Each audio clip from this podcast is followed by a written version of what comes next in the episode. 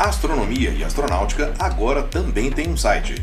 Digite www.astronomiaeastronautica.com, tudo junto e sem acento, e tem acesso a todo o conteúdo de astronomia e astronáutica. Não perca também nenhum dos quatro volumes da coleção Astronomia e Astronáutica, disponível com exclusividade na Amazon. E não deixe de seguir Astronomia e Astronáutica no Instagram. Os links estão na descrição desse episódio.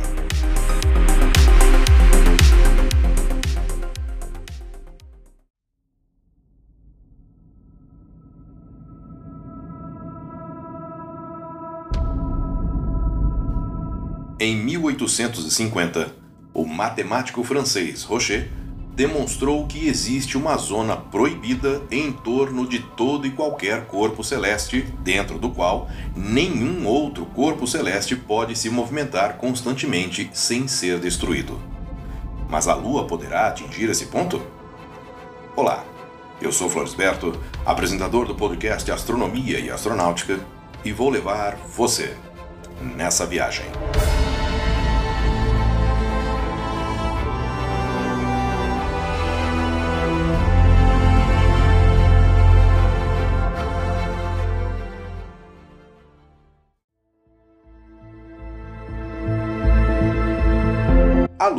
É um exemplo completamente atípico em relação aos demais satélites do Sistema Solar, pois sua massa equivale a 1,81 avos da massa terrestre.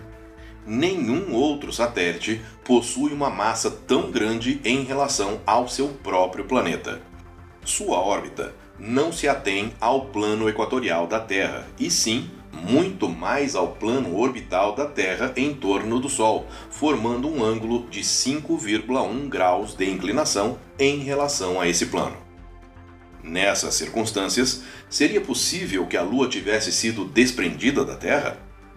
Realmente, os cálculos comprovam que a distância entre a Lua e a Terra já foi muito menor do que é atualmente. Realmente, os cálculos comprovam que a distância entre a Lua e a Terra já foi muito menor do que é atualmente. A base mecânica desse fato já foi indicada em fins do século XIX pelo astrônomo G. H. Darwin, filho do grande biólogo Charles Darwin. Ele demonstrou que o movimento das marés provoca um forte atrito, principalmente nos mares rasos e costeiros da Terra, o que leva a uma gradativa diminuição da velocidade da Terra. Atualmente, a duração dos dias aumenta 16 décimos de milésimos de segundo todos os anos. O movimento de rotação da Lua em torno da Terra também aumenta aproximadamente 12 milésimos de segundo por ano. Graças às missões Apollo, que pousaram na Lua entre 1969 e 1972, é possível medir a distância entre a Lua e a Terra com grande precisão. Em três das missões, os astronautas deixaram na superfície unidades refletoras cheias de pequenos espelhos. Desde então, os astrônomos têm disparado raios laser na direção dessas unidades refletoras para manter o registro exato da distância da Lua em relação à Terra. Sabe-se hoje que a Lua está se afastando da Terra 3,78 centímetros por ano. No entanto, no passado, a Lua deve ter estado em uma posição muito mais próxima. Não é possível determinar com exatidão quando ocorreu a menor distância entre a Lua e a Terra, mas aceita-se hoje que isso deve ter acontecido há aproximadamente 2,5 bilhões de anos atrás. Em 1850, o astrônomo e matemático francês Edouard Albert Rocher demonstrou que existe uma zona proibida em torno de todo e qualquer corpo celeste, dentro do qual nenhum corpo celeste pode se movimentar constantemente sem que seja destruído.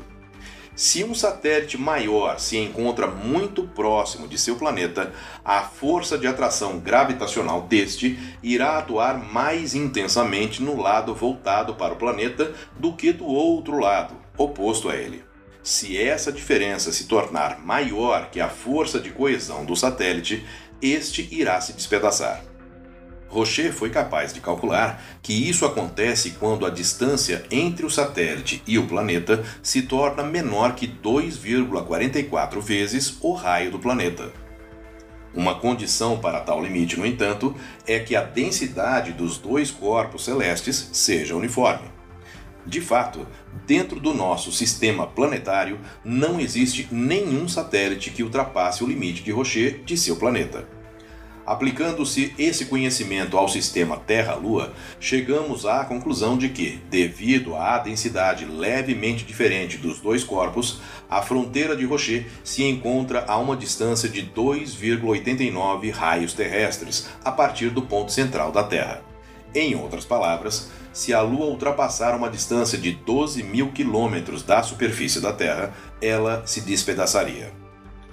Existem várias teorias sobre o surgimento da Lua, como por exemplo a de alguns geólogos que acreditam que há 2,5 bilhões de anos ela teria sido lançada para fora da Terra.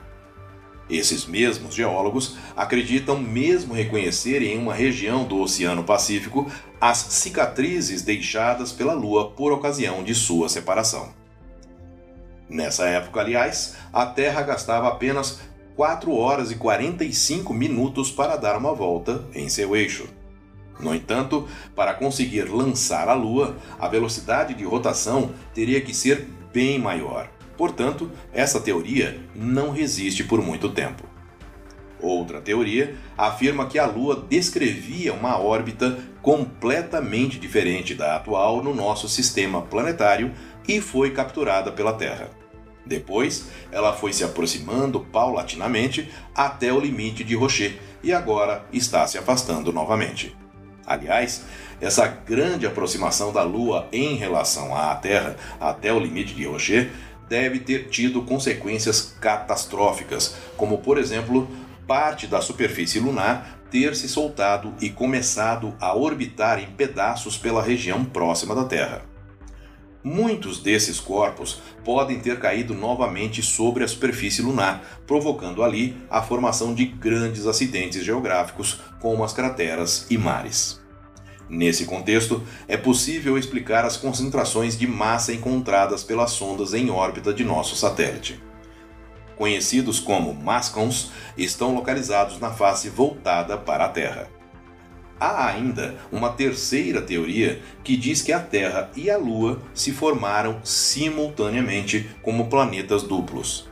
A diferença em relação à teoria anterior é a de que, nesse caso, a Lua já teria se formado a uma certa distância da Terra. A Lua nunca vai escapar da atração gravitacional da Terra, mas mesmo que a Terra continue diminuindo sua velocidade, ela irá girar na mesma velocidade em que orbita a Lua. Nesse momento, a Terra e a Lua irão deixar de se afastar.